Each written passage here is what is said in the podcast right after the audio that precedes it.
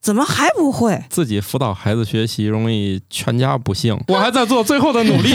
满满的仪式感是为了让保险生效。震动胶囊刺激便秘者的肠壁，可以增强结肠收缩。这你要是怎么放进去的？ 我们的大脑重建了一个世界。哎呀，头好痒啊，要长脑子长脑了。新科学脱口秀，这天儿一天比一天热了，你们这咖啡是不是已经从热咖啡变成冰块了？冷萃，对哦，冷萃，冷萃和冰咖啡的什么区别？你们都知道吗？不，我这不是冷萃，冷泡，就跟泡茶一样泡一阵子。这个喝咖啡在过去的这些年间呢，其实它是发生了非常大的饮用方式的改变。从一开始只是折腾咖啡，到后来有个天才在里面加了奶，奶咖， 现在还有人往里加酒、加果汁，诞生了各种各样的流派。还加八爪鱼，好，哦要加臭豆腐呢，臭豆腐，孜然是吧？因为奶茶那一派已经变八宝粥了，嗯这一派就变得更加的奇特，要远离八宝粥这个风格是吧？对，要稍微区别一下。好，大家正在收听的节目是《生活漫游指南》的子栏目，叫《新科学脱口秀》。我是正在从喝热咖啡转变为喝冰咖啡的半只土豆。我是被评价是喝咖啡是为了喝带味儿的牛奶的白鸟。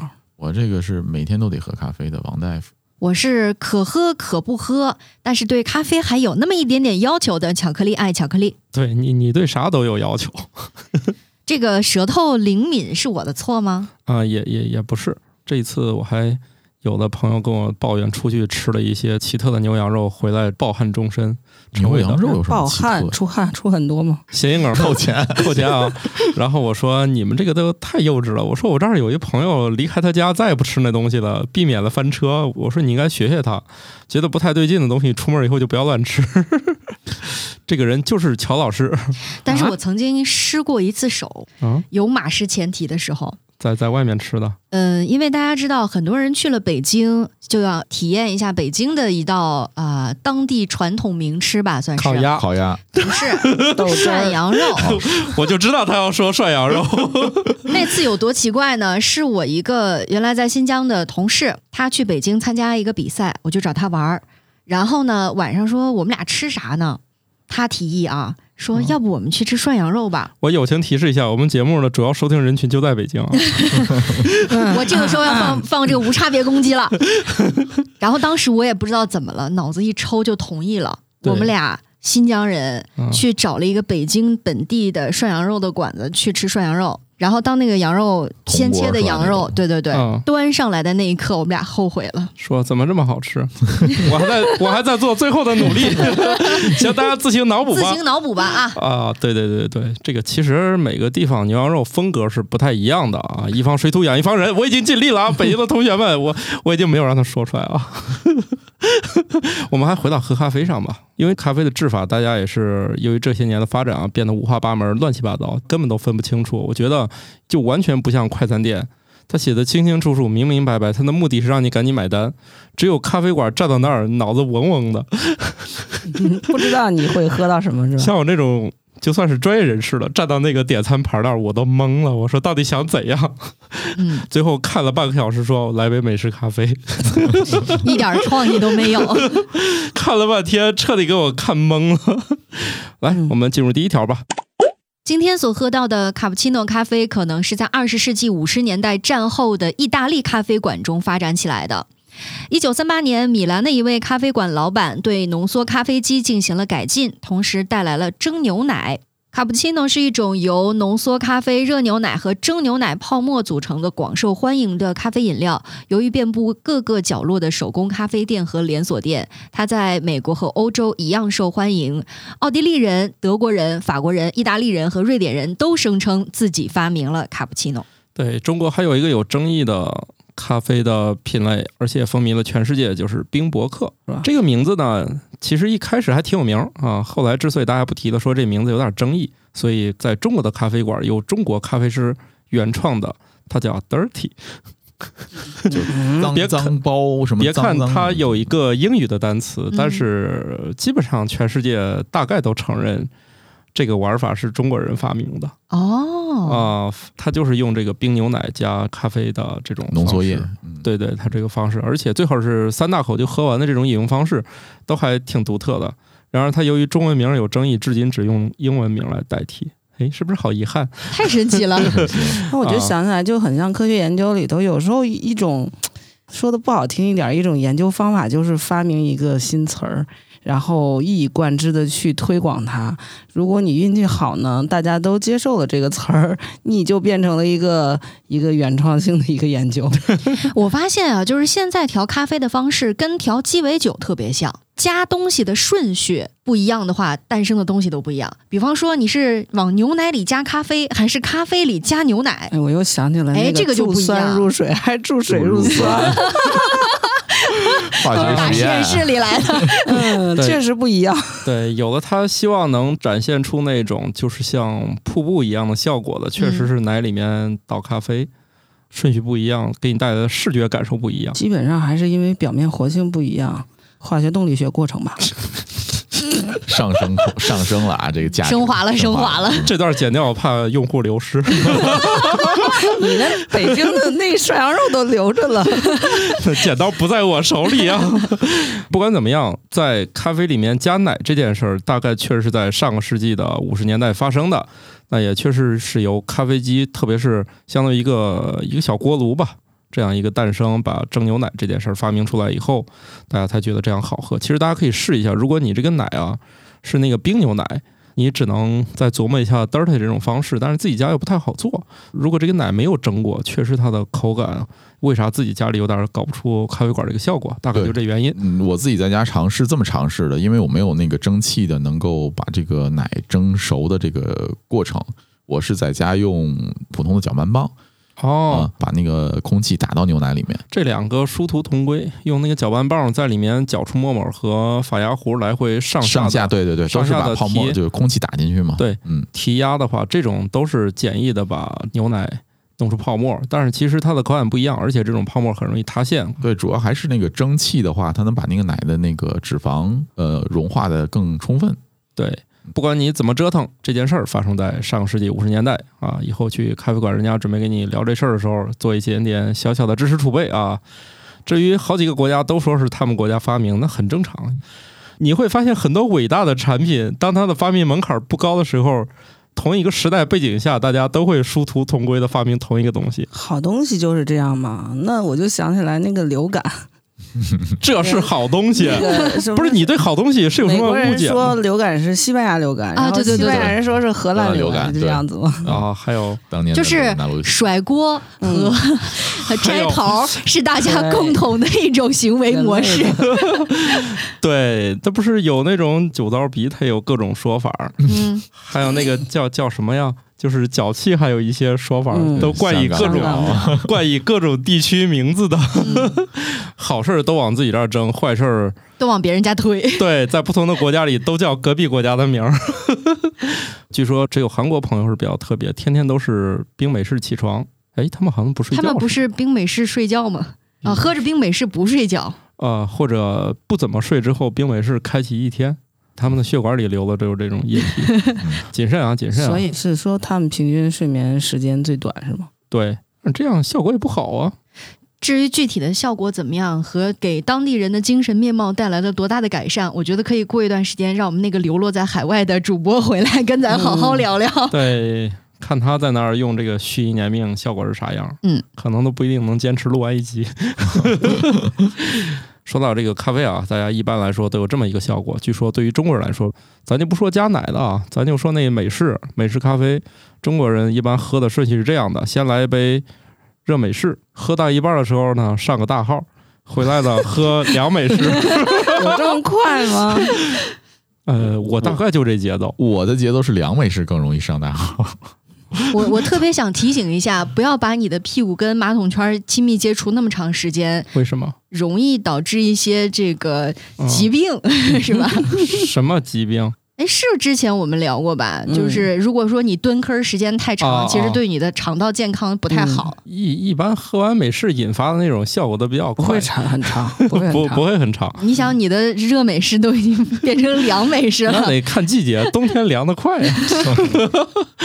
最近我喝，为了让咖啡凉得快点儿，又没有冻冰块，我一般是找一个金属杯把咖啡倒进去，然后再找一个不锈钢盆儿接上水， 泡一下。冰镇一 下。哎，这是我小的时候吃方便面的快速方法，因为煮完方便面以后就很烫嘛，我一般都是用那个小锅儿去煮，就把它再拿一个大盆儿，里面对装上凉水，在那儿晃啊晃啊晃，让它凉下来，我就能我很快的吃到方便面我了。小时候喝粥都这么喝，啊，你们都都还挺讲究的，我只是着急，没 是啊想到这样的，就是小孩子的那个口腔的那个热感嗯和比较敏感成人是完全不一样的。嗯就是当你觉得成人觉得正好没有问题的时候，小孩依然觉得特别烫。嗯，所以我爸那会儿就是说吃完饭要喝粥嘛，我就说粥烫粥烫粥烫，我一直说粥烫。然后我爸就会把那个碗放到那个凉水盆里泡一泡，让它快哦，让它凉的快一 点。从小就挺有这种这个动动手即刻精神哈。我觉得王大夫的家人特别的温暖贴心，就直接自动给他呃就示范了这种快速让食物凉下来的方法。你家这种我是觉用得巴掌根降本温不，是，不是不是不 是，我们家呢通常还会不冷不热的来那么一句， 来给你一食槽， 哎，你这个我就感觉不像是在吃饭，像在吃饲 料。你这个阴阳怪气的精神，你爸妈是北京那儿过去的吗？呃，并没有，哎，你为什么又要 黑？因为那不网上这次不是我 了啊。对对，网上也不是有那段子吗？去北京旅游说。我勒个去！这边阴阳怪气的这种说话方式，我可是太喜欢了呢。 就是多简单一件事儿，都让他们绕了八个弯儿，差点把脑子 CPU 干烧了，才反应过来他说啥意思怎么回味起了家的 味道？是吧？啊、不知道北京人民对于这个上厕所一般会有什么阴阳怪气的表述啊、有知道的朋友们可以在我们群里给我们讲一下啊。但是我们回到这个厕所里，如果你这个喝为什么要 回到回到厕所厕里所里？什么味儿啊？回到咖啡里吧你，还想在厕所里喝咖 啡吗？对，这不管怎么样，你这个喝咖啡的时候，如果对你这个不会从热、厕所、凉这么一道顺序来的话，而且呢，这个咖啡对你上不上厕所也无效，你有饱受便秘的痛苦的话，咖啡对你无效了。然后科学家也替你特别着急， 所以他们还进行了一些有趣的发明。研究人员利用震动胶囊刺激便秘者的肠壁，可以增强结肠收缩，带来便意，改善生活质量。这就能改善生活质量。 这你要是怎么放进去的？不是重点，我觉得看到一个数据还挺震惊的，就是说全球约有百分之十一点七到百分之十四的人受到便秘的困扰，这个基数相当大了。其实你想想，周围有这个困扰的人确实挺多，嗯，不是尤其是年纪大一些以后，对对对，看过一个漫画，如果你出去旅游，坐在大巴车上是两个表情，一个是开开心心，那就是早上上过了；如果一脸的愁容，就是早上没去。 那也不一定，万一没睡够呢？嗯，这有可能，特别是带个娃是吧？嗯，哎，我特别想知道这个震动胶囊它有多大？按照胶囊的比例就那么大呗，它不会更大。你再大了哎咽不下去啊！不是有一种东西叫时间胶囊，多大都有可能，时间胶要囊，看里面塞什么玩意儿。因为你想，它这震动的里面得有马达吧？那有电池的，有马达嗯其，实对呀现在这种带震动的这个很小，确实可以做到胶囊大小了。嗯因为这个线线性马达的话，它那个嗯可以不用有转子了。它这个就是晚上口服一粒胶囊。这胶囊，你想从你嗓子眼儿进去，那能是时间胶囊那么大吗？还其实我觉得还有一个点就是说，我不可能喝下去的时候就震动，对吧？那肯定是要控制时间，嗯它有一个延时启嗯从动。嗓子眼儿就开始震了。哎嗯、它设定为服用后第二天中午开始震，对，它有个延时设置。对，模式二设定为服用后第二天早上六点开始震。嗯，然后这样一说，我倒是想起来另一个问题，这玩意儿一次性的话成本有点高，是不是？嗯，而且它是设定了第二天才会震，对不对？对，但是万一他那天突然哎顺畅失了，灵了，不是失灵了，就是在设定时间之前就排出去了，也不所是以没这种一可定能。要有一个回收装 置。有啊，第四周时候还有清点胶囊呢，看谁找着没找 着。哎呦怎么跟我们天上次聊过的那个扒乐高小人儿的头有有人，异曲同工之有人妙，？哎有人最后都没找着。对，污水处理厂也是一个负担。嗯， 跟烘焙一样还要过筛吗？哎，照这么说，他们家光为了回收这胶囊，还得另外安置一个特殊的、不跟公共管网相接的马桶。嗯，回收完了以后还要让人如何能心安理得的再吃下去呢？哎呦我的妈呀！就啊我还没想到这一道呢。哎就没必要了，可能是一次性的吧，反正他没那多哎讲那浪个费呀、没这都是资源。回收到简单，磁铁就可以。啊啊啊！好的，那磁铁也不想老拿着玩儿哦， 在马我桶明上白挂个了。磁铁，他万一如果不 震，是拿磁铁往出来吸是吗？一块儿把它哎震下来是吗？反这正哎好像容易出问题吧？反正看这意思就是，它这个基线观察就是导入十四天以后会有什么效果，反正第四周才是清点胶囊，等于说给你一个月时间给它整出来。这个时这间便秘太也久太了吧？严重了吧？可能只是觉得每周回收大家的工作压力太大了吧？哎，回回到这个问题的本这个研究的本质上来说，还是就是说结肠的刺激会导致这个排便，这个是很正常的一个现象。但嗯是就是说，像便秘的人有会有不同的原因导致的便秘，嗯，对，嗯，也许你的刺激经常性的刺激导致结肠神经。对这个东西不敏感了，那它就嗯不会蠕动，不会那个收缩。那这种是情况下，你也没有办法做到我吃个胶囊就能快速排便了呀。对所。以还是对吧要做长期的验证。对，而且你该去的时候不去，当它往回退的时候，水分就会被进一步吸干，然没后错就导致更难以排出。所以大家想上的时候最好别憋着。 哎呀，这咋回事儿呢？刚说完咖啡就就 口下水，三路，对，呃，很正常，因为我们之前节目也聊过啊，这个咖啡对肠道这个刺激不仅仅是咖啡因，有兴趣可以扒拉扒拉往期的节目啊，所以它是一个综嗯 扒合拉工扒程拉。又回到扒拉去了。 哎呀，我们我们就是想那个那个往往往往后面扯一扯啊。我们这个不管怎么样啊，我们要不就进入下一个话题。 我们说一说这个荡秋千的事儿吧。 当秋千通过平衡点，也就是秋千链子垂直地面时，向后倾斜身体，可以尽快的把秋千荡起来。我觉得会荡秋千的都会做做这个操作，这个就是对高中物理的摆的那个会有这种例题让你做受力分析的。这不就是我小的时候的技能吗？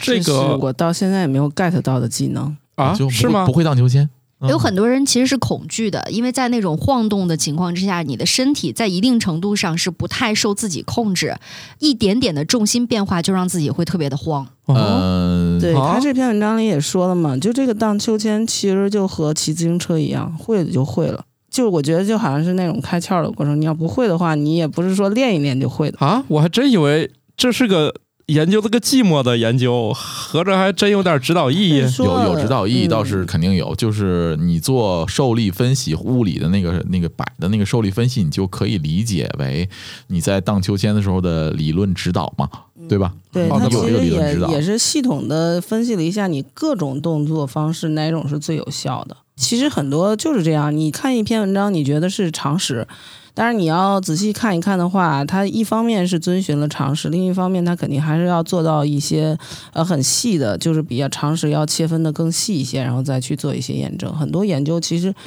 呃表面上看就是一个常识，你说的没毛病，就跟很多运动一样，它的动作依然可以再次改进。嗯，可能在很多人的心中来看，秋千只是一项儿童时候的游戏，嗯，但是呢，在很多少数民族他们的传统当中，这是一项竞技运动。马背上先弄一侧，脚一着地再回来，啊、不是不是，荡马是吗？因为我是在少数民族地区长大的嘛，哦所以我们每年都会举办少数民族运动会。有嗯呃，我小时候就看过有柯尔克孜族，他们有那种荡秋千的这个高空技术的表现，哦哦哦，我在包电视上看括过。嗯还有维吾尔族的。呃，如果我没记错的话，朝鲜族应该也有。啊就是比赛荡秋千。对，哎，就这玩意儿能荡出啥花样就？呃非常厉荡过害。去吗？荡得高嘛，要一它的那圈个一圈秋转千吗可不是你小，就是咱小时候玩那个高度，其实并不高，大概三米多、四米就已经嗯到极限了。他们的那种秋千，要不然是在高空当中，要不然那个绳儿有十几米长，哦荡起来天哪非常高。他们荡这个的目标是从山这头去山那头，作 为交通工具吗？ 长臂猿的遗传基因。这是交通工具吗？那肯定不是，但是我觉得也是从生活当中的一些技能总结出来的一些娱乐的项哦目，然后后来发展成了竞技运动。所以说你，你去做这个受力分析，其实对于他们提高技能是很好的一个方式。复盘嘛得，哎，我觉得其实是这样，荡得足够高的话，能看到足够远。古时候的这个啊，烽火台为什么是高的，或者说观望台为什么是高的？人就不能纯娱乐吗？非要有点事儿干 吗？啊，我听相声还非得受教育 吗？ 不用的，不用的。比赛本身就叫 game 嘛，本来就是嗯、玩对儿嘛、有时就是游戏。嗯玩着玩着，突然说咱比划比划看谁玩的啊漂，亮，看谁玩得豁楞水豁楞的快。 顺 就变成游泳了哈。那对 对，哎对，咱荡秋千突然就变游泳了啊、所以如果这个你确实是需要一些指点的话，呃，希望我们刚才那条能帮 到你。白好鸟老师说：“嗯，脑子学到了，嗯然后坐到秋千上不会了。嗯现在秋千也不大给你那个机会了。你看现在的秋千全都文明的不得了，弄一大轮胎，你人坐上去就只能由别人帮你在那儿推来推去了。我觉得我小时候那种什么春游、秋游去玩儿，都是抓点链子都能给身体都能弄到和地面水视平，频”，嗯，对对对，呃，这属我于基本水平都能我。我们学校校园里有一个东西叫五步联合器。嗯那个五步联合器里边有听着一像个某种武器 的名字有一个吊环，有一个秋千，有一个软绳梯，啊，我知道那个。啊，有一个绳 当的一个绳一根绳子的绳结，还有一个就是秋千，那个就特别高，我猜可能有到二层楼那么高吧。现在这么高的秋千早拆了，主要是也是怕这个脸着地。也也确实 是，当时有就是的时候是平沙落雁式，屁股向后，你知道吧？就是自己飞出去了， 也有。反正那 秋千确实是一个，现在想想当年我能玩那么那么嗨，夸张，现在让我那么干，我都不敢了。然后家长现在看小孩玩成那样，当场就吓尿了嘛。主要是怕脸脸一着地，可能记性也不太好了。 所以呢，我们就聊聊记性吧。特别像我啊，就是一个记性特别差的人，经常在录制节目一半儿被乔老师说这条以前说过，所以我们可以聊聊记忆的转化吧。短期记忆形成于海马体，而稳定的长期记忆则储存在大脑皮层中。但是，短期记忆转变为长期记忆的过程一直不是很清楚。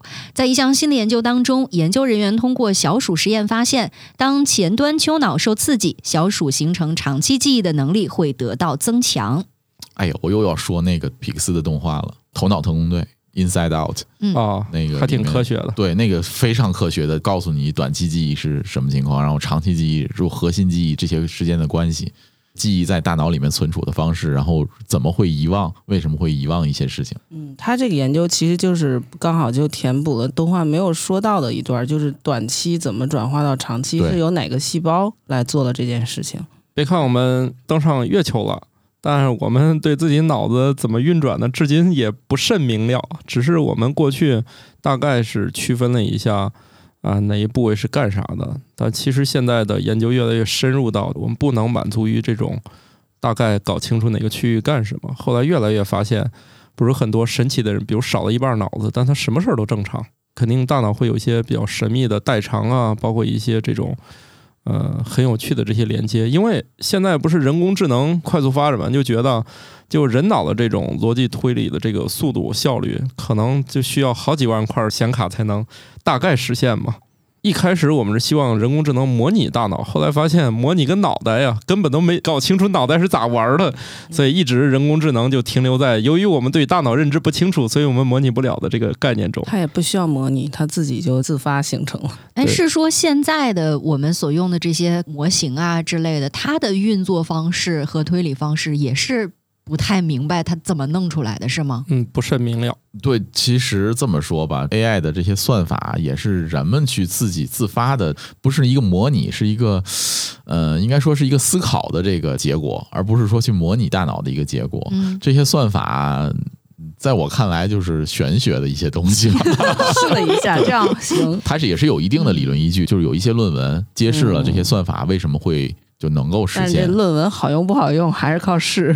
对 呃还是确考实有试几篇奠基性的论文带来了现在这个一个模型， 但是我觉得它可能是一个那种所谓的尤里卡时刻吧。对，这个卷积网络是怎么，它这个是有理论指导的，但是这个程序编程呃写成这样之后，最后执行结果是怎样的，还是有点玄学的东西在里面。有一天我从早上折腾到晚上，他竟然有一篇文章写的还挺好的，但是我再也不能去复刻了。你要及时给他奖赏，他下次才知道接没着有这样没有子正用反馈，没有用嗯。多轮对话这种机制下，他可能会遗忘，然哦后我也没有办法让他教一直也白教是教吧？也白教跟我对们学生 我只能定期的要求他遗忘或者重新开一个，因为不同的聊天方式不一样嘛。有些是斜杠 reset 就行了，有的说忘记前面的对话，有的方式就是新开一个对话。总之，我都会用这种方式将之前和现在聊的区分开。这个概念叫预培训，对吧？就是对我这一会儿给他输入一些内容，我只要求在这近几十次对话当中用到，所以我一般会用到这个机制。但是你也不知道他什么时候会把前面的忘了，因为的确发现他忘了，我只好提醒他前面是好那那个那个，他说哦，对我忘了，但是他说啊，我忘了，你也不能判断他到底是真忘了还是随口那么一说。虽然说，呃，人工智能在模拟人脑这个通路上似乎没有走得太通，但是在另外一种层面上来讲，他们也殊途同归了。因为人特别容易忘事儿，然后我们刚才提到这 AI 也特别容易忘事儿，学这事儿学的挺好，哎，接下来这条就来了。人类的记忆很可能在几秒钟之后就变得不可靠了，这比 AI 忘的还还快，快。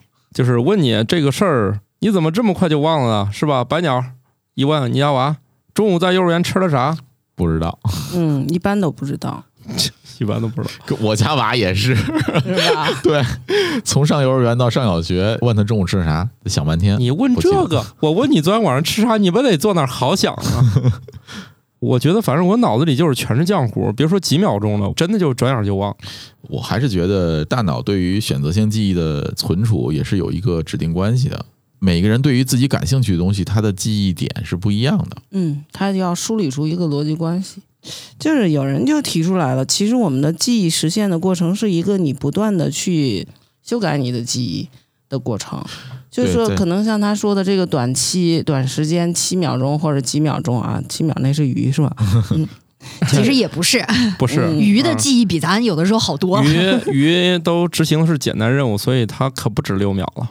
可能短期记忆这个东西，你要让它存储起来，你需要不断的去呈现它。呈现的方法可能是物理的，也可能是你自己去讲述它，会有助于它在你头脑中形成。 而且不光是讲述，这个相关的研究也提到说，尤其我们对这个世界应该是什么样子，如果抱有那种非常强烈的期待的时候，你嗯关于某一件事情的记忆稍微有点衰退，你就开始给它脑补了，强化，就在进嗯不行但是一个脑补填充。对，嗯而且是就是脑补出来的东西，可能跟真实情况有悖、嗯，相悖的对对都有对可能。自己就替代了，所以我就在想，再联系之前我们提到的那一条，因为从短期记忆转化到长期记忆，你也要挪嘛，通过一些细胞啊、你神经之间的这个连通的方式。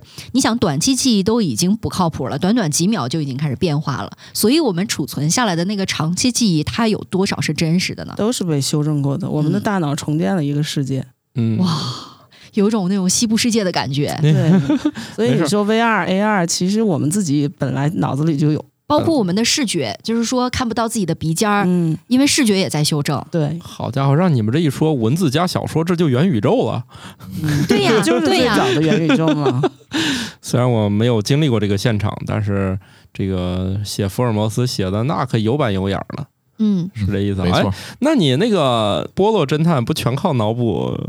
他的旅游经历很丰是富的，阿阿加莎·克里斯蒂， 嗯，哎对呃，对他旅游经历挺丰富的。对，但是他那个他不是两个侦探吗？就是波洛那个就全靠搞个躺椅就就就破案了。 对对，前面讲了一大堆都没用，就靠哥们儿最后三页纸全讲完了。 嗯，前面讲讲一大堆都是来干扰你的注意力的，好吧，不管怎样啊，这个我反正很羡慕那些学霸，好像学点啥最后一都能口吃记得，住。哎，都能记住。我这就是费劲，前面刚看完也就忘了。有的人的记忆，他就是或者说他的这个知识点就是金字塔型的，从下面一直垒到上面都能记得住；有的人就是那种大杂院型的，星星点点什么都知道，但是呢，每一点都没有往上挪。哎，嗯说的不就是我吗？啥都知道一点我哎儿，觉得说仔的是细我，仔细一问，全露馅儿了。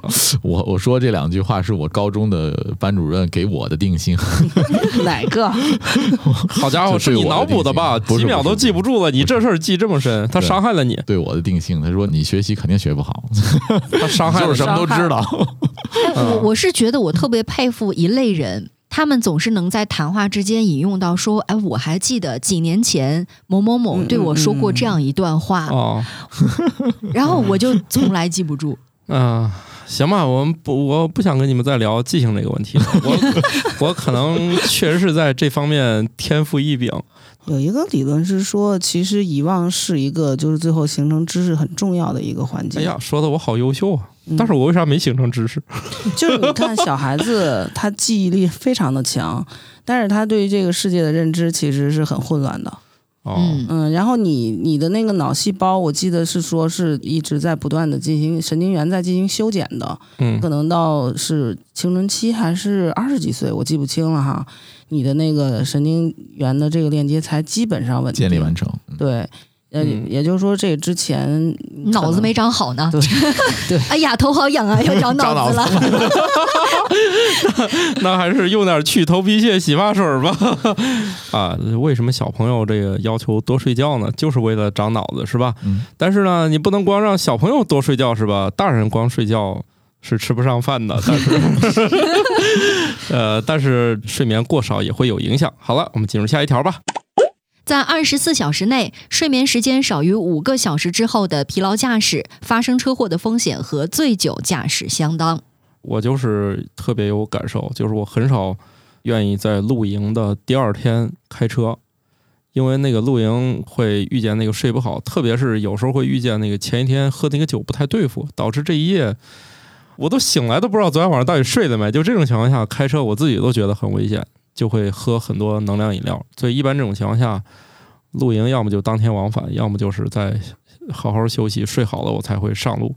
竟然这件事儿还有理论支持。这个一个是睡眠，一个是感冒，还有一个是什么？酒精都是非常非常危险的，大脑的反应速度明显的延时，能感觉出来的。对，千万不要以身试法，驾驶还是一个危险程度比较高的事儿，而且在很多时候救命呢，都是依赖于清醒的大脑。啊、我前车的前车估计就是长时间疲劳驾驶，一个轱辘压在那个左侧的那个叫什氯么化线？氮呃，对，它会有一小点儿路牙子，啊，那脑个芽车轱辘就压上去的，那个车就反正没掀翻，但那个速度没掀翻真的是不容易了，高速速上啊是，吧高速没掀翻，但是明显觉得那个车已经左边儿向右边儿已经抬起来了，嗯反正不到四十五度角啊，四十五度我估计过了之后那车就过去了。就像这种，后来那车就开到那个应急带上，估计是想缓缓。嗯，那你们后面的车确实很危险啊！它在前头那样一下，然后它往右并，这个过程整个都是在一瞬间完成的，对呀、啊，当然他要并道，估计还是得稍微清醒清醒，看看有没有车已。经但是吓醒了啊！估估计吓醒了，不是说那个咖啡怎么喝最清醒，就是泼键盘上吗？还得是笔记本电脑键盘是嗯吧？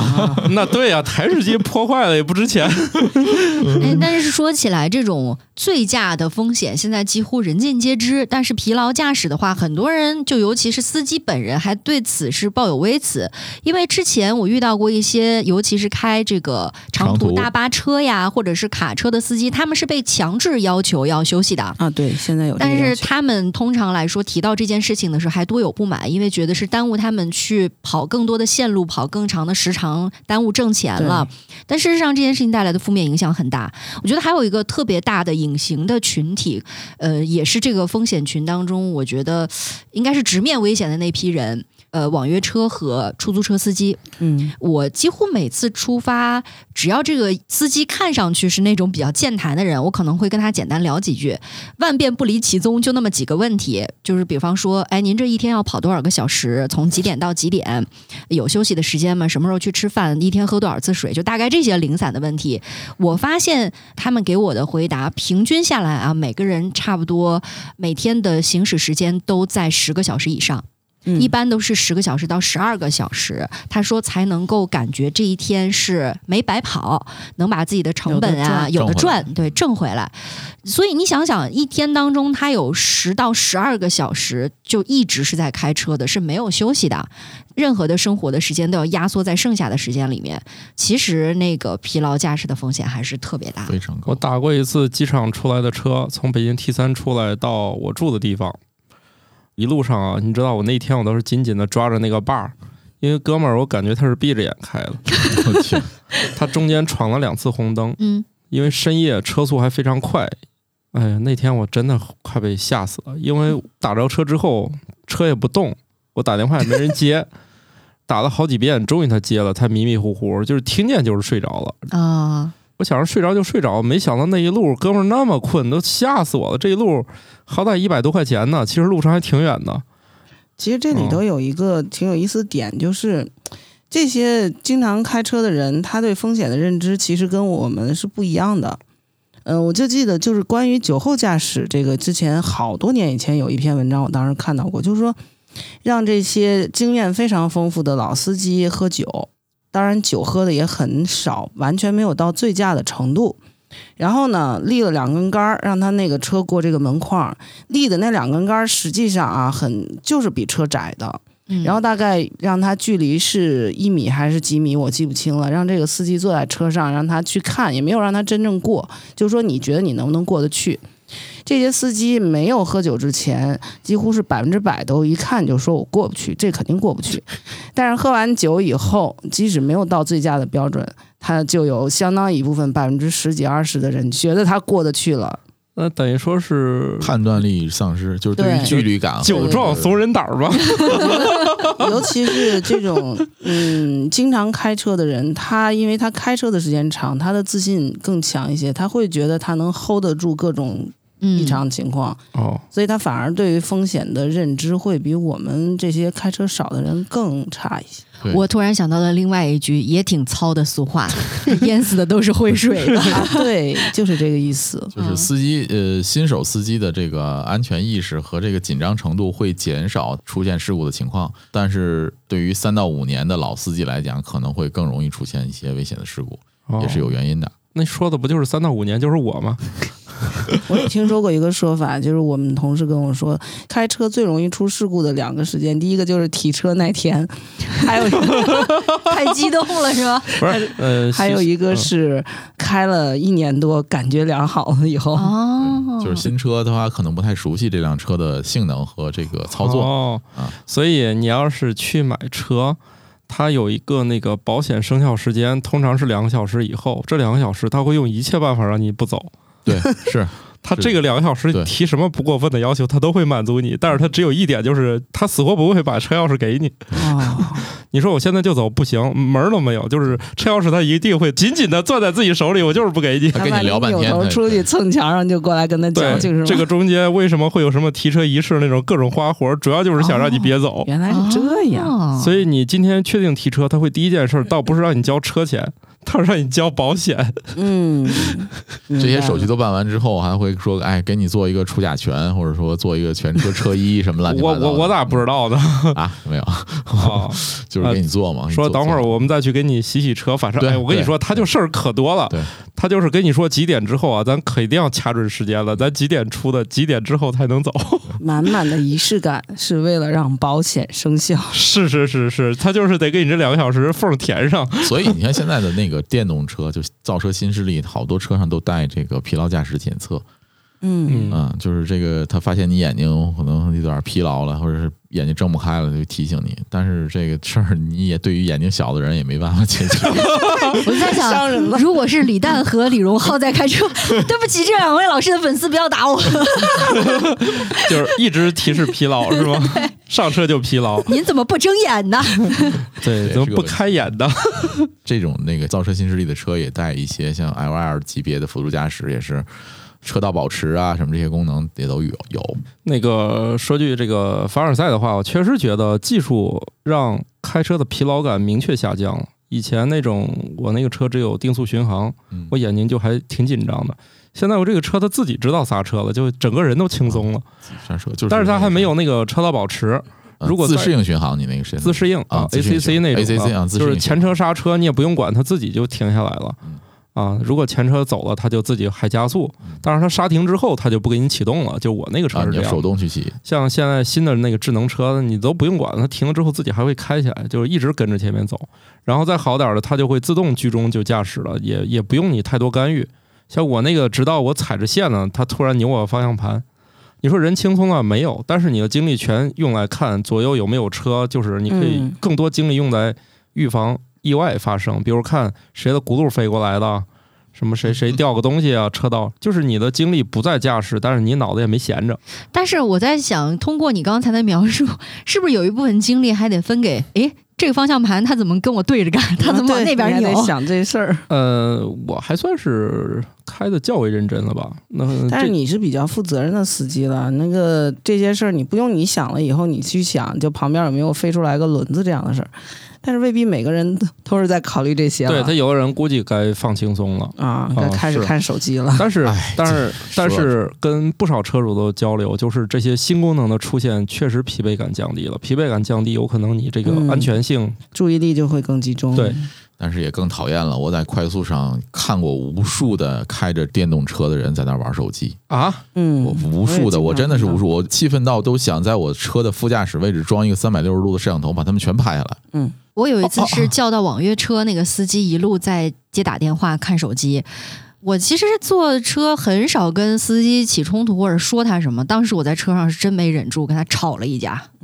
哦，是上，网约车不可以投诉的吗？那你都坐上了，你拍下来投诉他，他绝对我本儿之都后没就有是在那但个是他平主台要上是投怕诉当了。时就已经出问题了。环城的这个快速上，或者是呃外环线上，你去看吧，这个车速度也不快。你限速八十的地方，他就开个五六十、六七十，嗯，对，也不你快，开就过在那儿去的开时着。候，你开过去，你看他他吧，他肯定是在玩手机，嗯，哎呦我去，非常多，多到就是我每天上下班都能看到一两个的，就多到这种程度。他们太依赖于这个，就是所谓的这个自动驾驶，或者说这个辅助驾驶了。啊，这个大家太气愤了啊！所以非常说气应该愤有一个技术保证，他不能在开车的时候看手机。他们主要是一方面是有预防的，一方面他们有买了破解的这个手段，哦，还就有是破解的手段。就是你你其其实不是玩不成手你机，你不是玩不成手机，就是你一只手扶着方向盘，那只手在那玩儿。嗯甚至我就是礼拜天回家的时候，也没算那个快速吧，快速拐回来以后，一个这个中型的道路，四车道的那种中型道路，那个司机竟然两只手在打游戏啊！对，他们这就是买了，然后时速不到四十，两只手在那儿打游戏，用用了一些网上说的那 些所谓的小技巧，就是对高配版的安全带卡扣呗。不是他按理说手不能离开方向手离哎盘，手离开方向盘一段时间之后，它会提醒，同时那个车就会减速停刹停。嗯，哎，总有一些人有一些讨厌的小发现，嗯然后让这件事儿就变得有点失灵。对，所以我真是就觉得弄个三六零的摄像头全全给他们拍下来。每天上街赚钱去，对，那个辅助是让你更轻松的，不是让你制造危险的嗯，啊。其实你这个不跟车呀、慢慢悠在路上压马路啊，这都是危险行为。那后车它有时候车道的速度很快，它发现不了你在如行对，，在快速上速度慢反而是一种危险，对，就嗯别人不知道你在如行，这个时候就很危险了，就容易追尾了。不光是虽然微尾，就容易压车嘛。本来就这个车道只有三嗯车道，你占着一条车道，那那边后面的车就通过，只能通过那两条车道去超过你。对那这时候你就变成了三车道的车要汇聚到两车道，那必然会是造成要并道的问题。是那并道的话，那你这个流量不够两车道的话，那就造成拥堵了。不过这几天，哎，我们录节目的时候正值高考啊，这几天正是道路上保障嘛。哎，对嗯其实大家可以理解嘛，就这几天大家都是可以的。那咱就聊一聊跟学习有关的事 儿吧。又谈到一些你不想面对的话题，是我吧？笑的那么开心我 呢。我我太讨厌面对学习的话题了，我就考驾照我都头大三圈儿。这个念出 来，估计很多人要疯。嗯父母花时间辅导孩子学习，对他的学业进步影响很小。哎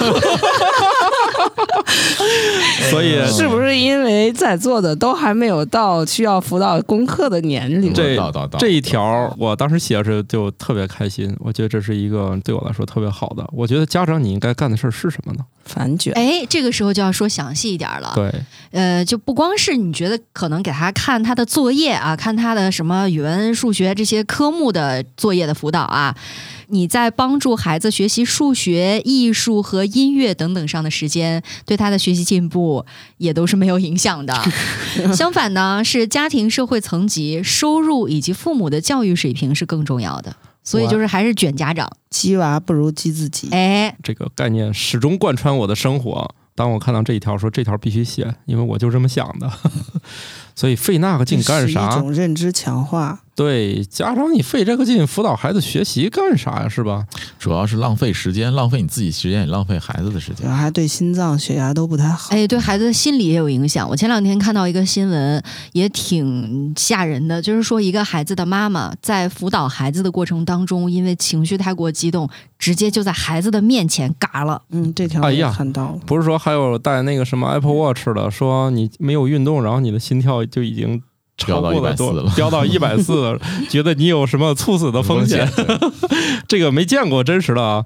所以这个自己辅导孩子学习容易全家不幸，嗯，建议家长呢给自己多找点事儿。学习。就算你下班了没有事儿干，你不行你就出去稍微开开网约车散散心。疲劳驾驶，因为我前几天刚打一辆网约车，嗯，从司机的气质，还有开车的稳重，这一看就是送完孩子上学没事儿干，在外面开网约车散心的妈妈。 一问果然是，她说我一天只开二三百块钱，多一点儿我也不干。嗯， 很服啊。就是为了放松一下心情。嗯对，然后她说这个车吧，一个月月供几千块钱，我就随便开开，月供钱开出来就完事儿了。嗯，我心说好会生活呀。他说：“哎呀，出来，哎，就是意思是出来弄一弄，也省得晚上回家这个老找事儿。 所以你看人家这个想得多开，是不是？他说的这个辅导什么音乐，这这咱辅导不了啊，辅导编程，辅导不了就是你辅导语文啊、数学啊这些东西，在呃一定的情况下，比如说在孩子年龄的不同的年龄情况下，你辅导的那个内容也要根据相应的调整。比如说，他就是像学小学的这个语文那个知识，你给他按照初中或者高中的语文理论知识去辅导也没有用啊，他的认知水平不到，所以没什么太大意义。嗯就是像数学这种东西呢，我我对我们家娃的这个辅导的这个水平也没有那么高，我也只能说是在小学这个阶段呢，对他的数学理论呢进行一些引导性的教育，我也不会花太多的时间去辅导他。对，别费这劲了。呃，我们家还有一点真实的案例吧，比如我送他去学那个国际象棋，他就总是在班里把一个小姑娘吓赢。后来我才知道，那小姑娘她妈就是老师，就是好教生国际气象棋那老胜师。啊负欲，就是每周带着他只是去上课而已。嗯， 结果他家娃下的并不好，那我儿子就问我，那他为啥就不行？我说他妈才不着急呢，他家这个啥时候想学，不是随时都能教吗？所以我说呢，你看你作文要写不好，我也一点儿不着急，就这个技术咱家本身就有了。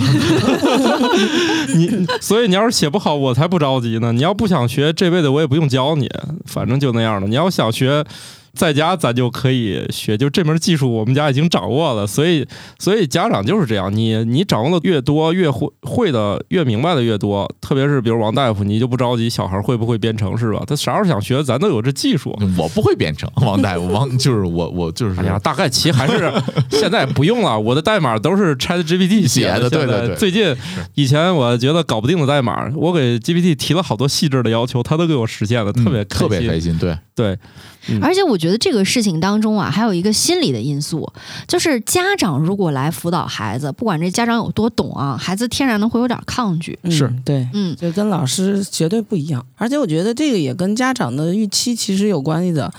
家长其实我们有一个很容易犯的一个陷阱，就是你会预期他和你一样，但是实际上他小的时候，他无论是逻辑推理能力、大脑的运算能力，肯定是比大人要差的。嗯所以你觉得很容易学的一些东西，其实对他来说就是要一步一步来的。没错，嗯，嗯，这所以家长手里有很多学习的工具了，而他没有。啊，啊他毕竟叫二三十岁，甚至三四十岁以后的人，他认识世界的方法要比小孩子要简单很多了。对，所以我觉得这一点对于某些从事某种教育，你像像刚才说那个国际象棋，从从事这种教育的人，他可能见了太多孩子学不会到一点点学会的过程，他就比较淡定。他看自己孩子下的不好，他就比较淡定。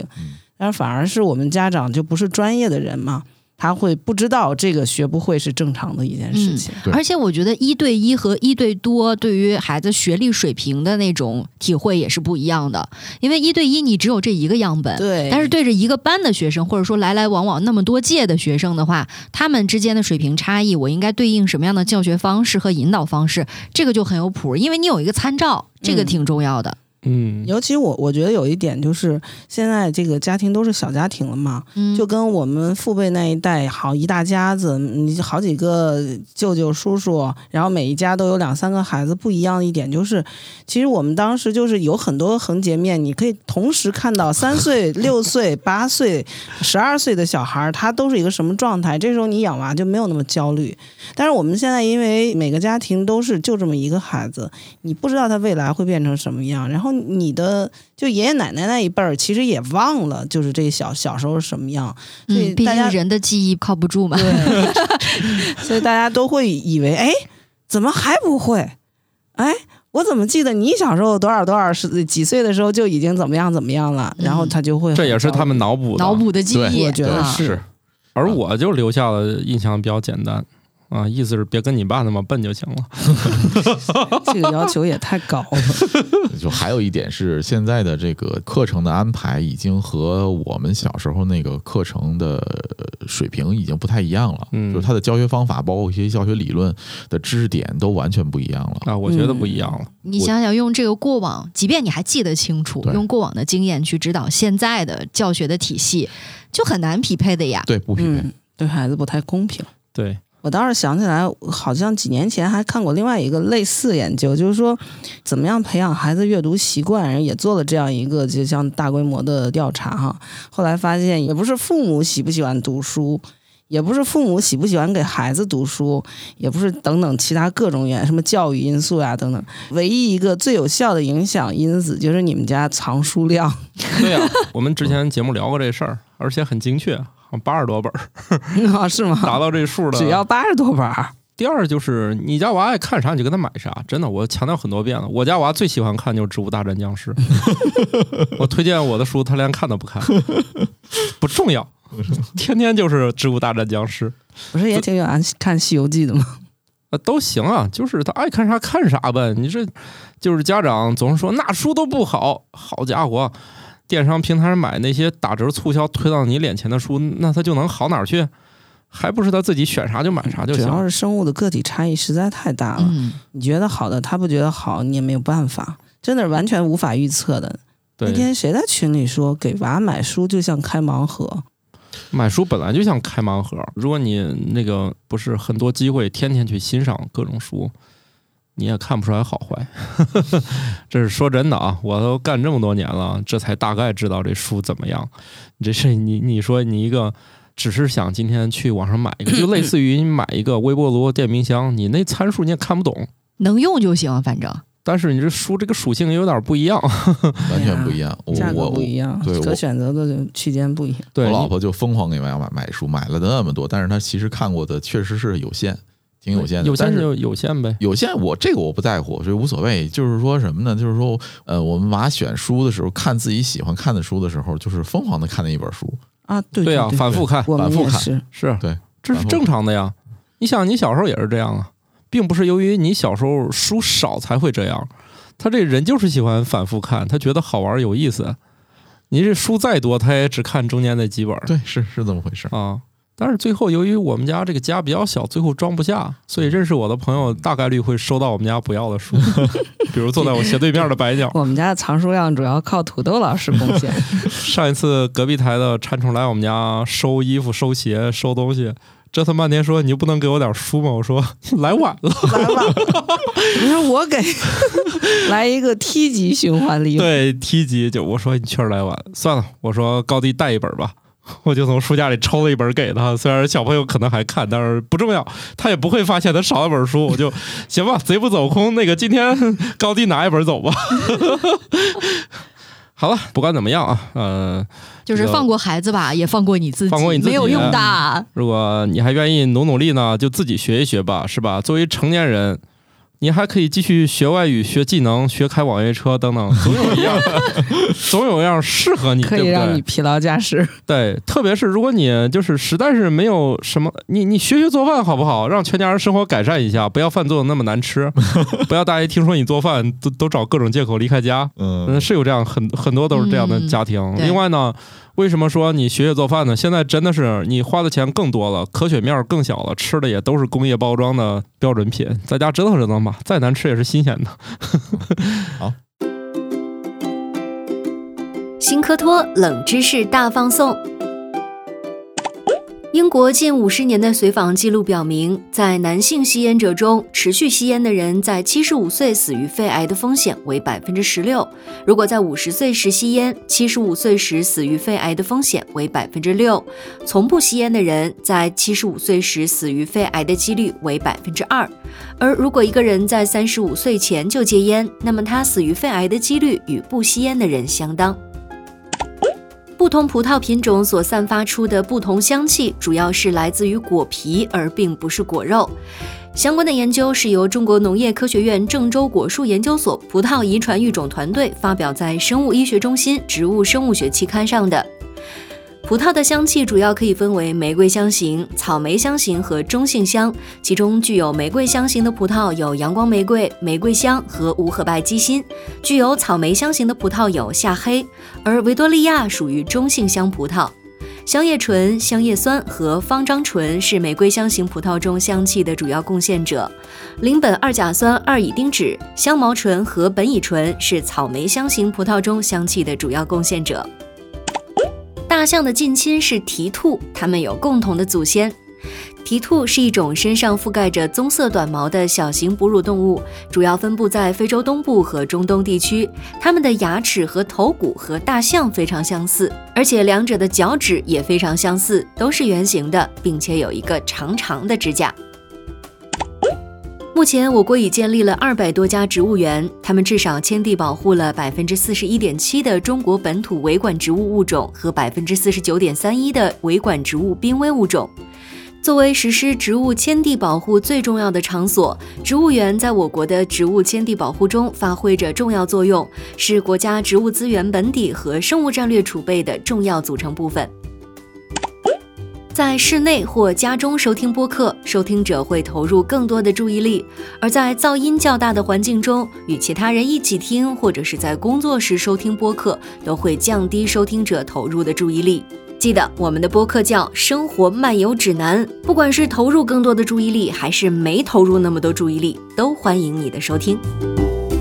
啊，我们这集就差不多就这样吧。啊，这个希望每个家庭或者你自己啊有所提高，你的孩子呢也最后不管几年之后吧， 哈、你们互相放过之后，说不定考的学校更好呢，比你还强 呢，是不是？有可能没有对可照能组，而且你还没有责任了。教给大家一些特殊的甩锅技巧。对，嗯这学习又不是我教的。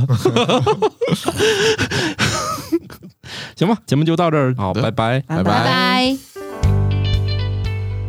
新科学脱口秀由《生活漫游指南》制作播出，节目依然在进化，欢迎提出您的建议，请在微信添加好友，搜索小助手“生活漫游指南”的拼音全拼，加入听友群，用脱缰的快乐和天南海北的朋友们漫游吧。